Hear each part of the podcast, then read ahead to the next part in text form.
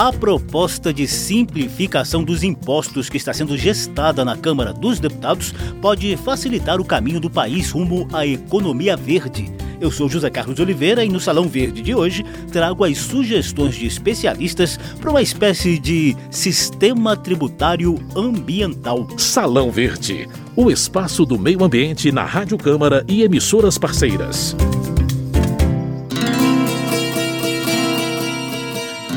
Impostos, contribuições e taxas são os tributos cobrados pelo poder público em cima de algum bem ou atividade econômica.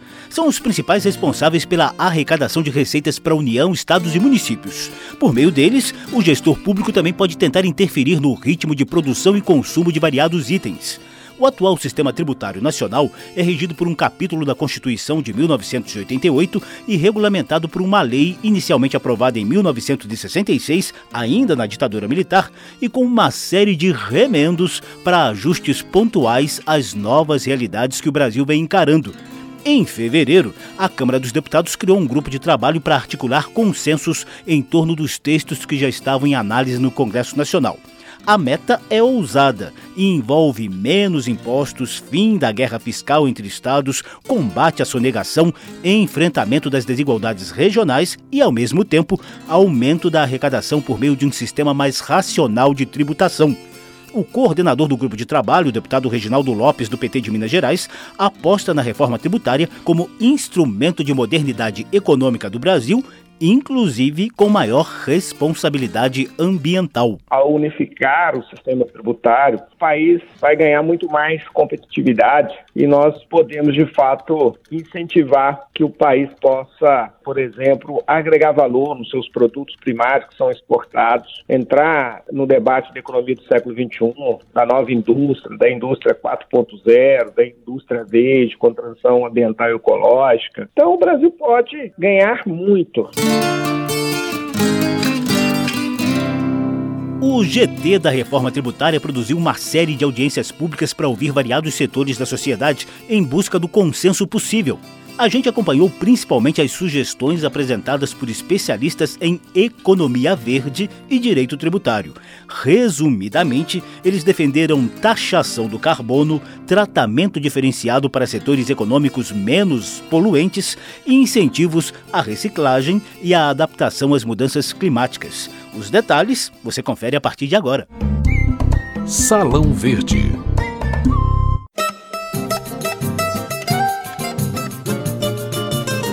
Consultora do Banco Mundial, Tatiana Falcão mostrou a tendência internacional de tributação do carbono, que tem base no princípio do poluidor pagador e poderá proporcionar receita de 28 bilhões de dólares para o Brasil em 2030. Na prática, esse imposto incide sobre bens produzidos com elevadas emissões de gases poluentes que agravam o aquecimento global e, obviamente, têm efeitos danosos ao meio ambiente. Eu ressalto a questão de, de se tratar de um tributo sobre carbono e não sobre crédito de carbono, como é muitas vezes referendado aqui no Brasil. Um tributo aplicado sobre o carbono in natura, medido com base em toneladas de carbono correspondente e, assim, a melhor prática internacional. E o Brasil, em se tratando de um país com extensas reservas é, de petróleo, esse tributo poderia inclusive ser tributado ali no momento mesmo da extração, a fim de reduzir o número de contribuintes. Ela avalia que essa taxação seria estratégica para o cumprimento das metas brasileiras de redução das emissões de gases do efeito estufa. Numa redução de 43% das emissões até 2030, comparada aos níveis de 2005. Todas as pesquisas até o momento ressaltam que as ações adotadas pelo Brasil até o momento são insuficientes. Então, realmente, o Brasil tem que adotar algum tipo de regra de, de mitigação com o intuito de chegar até a meta adequada até 2030. Além de consultora do Banco Mundial, Tatiana Falcão é coordenadora da temática de precificação do carbono na Coalizão de Ministros da Fazenda para a Ação Climática. Citando o recente mecanismo tributário adotado pela União Europeia, Tatiana deixou um recado bem claro para os parlamentares quanto a possíveis perdas financeiras para o Brasil em caso de mais atraso na tributação do carbono. O ponto mais relevante que eu vou trazer para vocês aqui hoje: o mundo está progredindo, ainda que nós optemos temos por não tributar carbono. Ou seja, dentro do contexto europeu, foi criado um mecanismo europeu de ajuste de carbono na fronteira, que nada mais é do que um tributo sobre carbono que é aplicado quando no momento de entrada de certos produtos de exportação dentro da comunidade europeia. E a regra claramente diz que não havendo tributação no país de origem, vai haver tributação no país de destino, ou seja, dentro do mercado comum europeu. Então, na ausência da atuação do governo brasileiro atualmente em termos de tributação de carbono, a União Europeia vai tributar em nome do Brasil e as receitas acumuladas via adoção desse ajuste de fronteira vai ser destinado à receita europeia. Então, a inação do governo brasileiro neste momento importa não só numa, na perda de arrecadação em âmbito nacional, mas também, de certa forma, em abrir mão da soberania nacional em termos de fiscalidade e a utilização de recursos muito importantes para a nossa própria transição verde.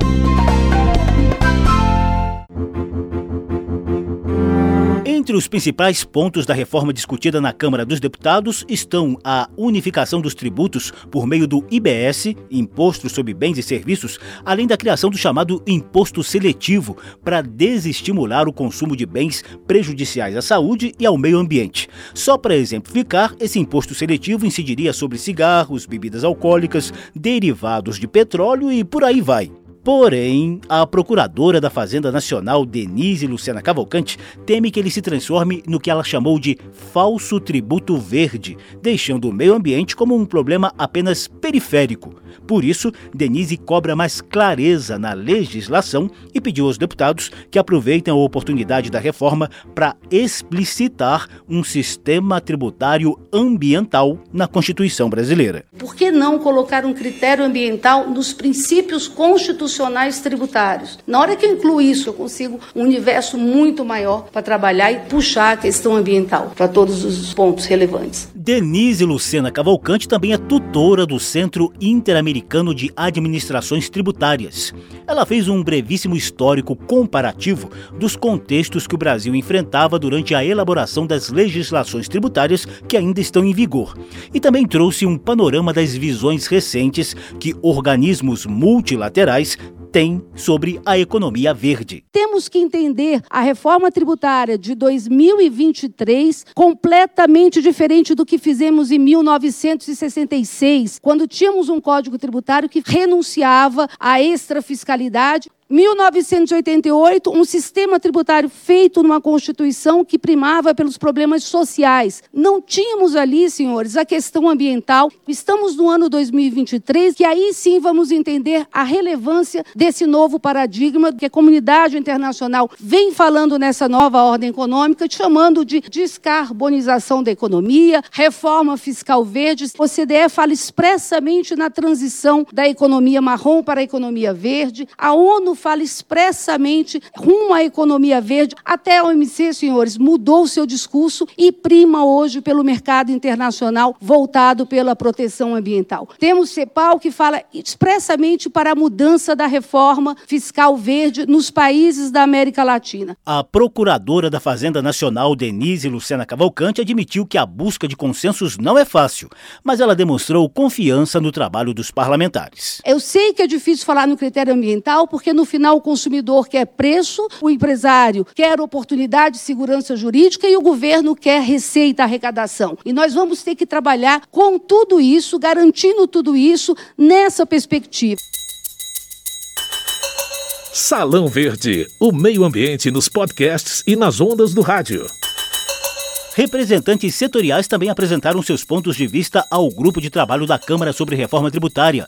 O consultor jurídico do Instituto Nacional da Reciclagem, Rodrigo Petri, lembrou que desde 2021 o setor perdeu a isenção de piscofins.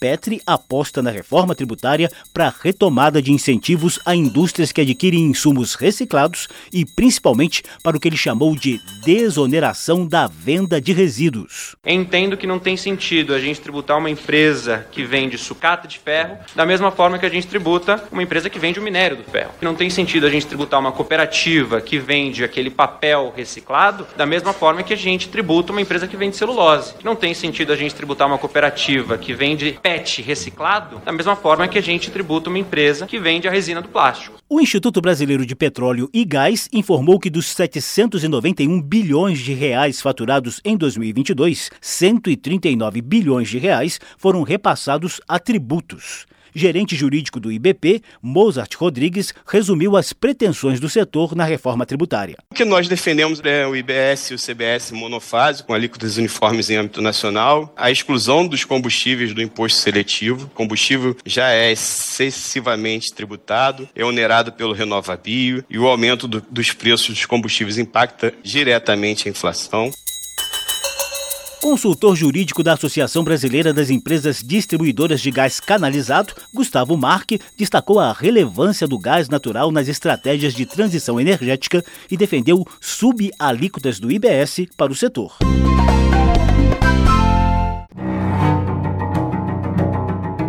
O coordenador do Instituto Democracia e Sustentabilidade, Marcos Wurtmann, entregou aos parlamentares o manifesto Reforma Tributária 3S Sustentável, saudável e socialmente inclusiva, preparado por 72 entidades da sociedade civil. Wurtmann afirmou que o país tem muito a aprender com os 2 bilhões e 800 milhões de reais que a União já repassou para Minas Gerais, Rio de Janeiro, São Paulo e Rio Grande do Sul enfrentarem catástrofes climáticas desde 2014. Esse orçamento aumenta de ano a ano. É imoral e inaceitável continuarmos a dar os recursos que deveriam ser gastos na prevenção desses desastres para indústrias poluentes que agravam ainda mais esse cenário na forma de subsídios, subvenções e isenções tributárias. Não existem milhões de pessoas nas ruas, nem revoluções. Existem as secas, as enchentes, as ondas de calor e as multidões de imigrantes que fogem de lugares cada vez mais inabitáveis. A política e a economia irão mudar com o mundo, e isso não será uma escolha. Cabe aos senhores e senhoras a decisão entre mudanças impostas por crises e uma realidade dolorosa ou mudanças via uma transição gestada, humana, pensada e costurada a muitas mãos. Salão Verde. E o que dizem os deputados e deputadas?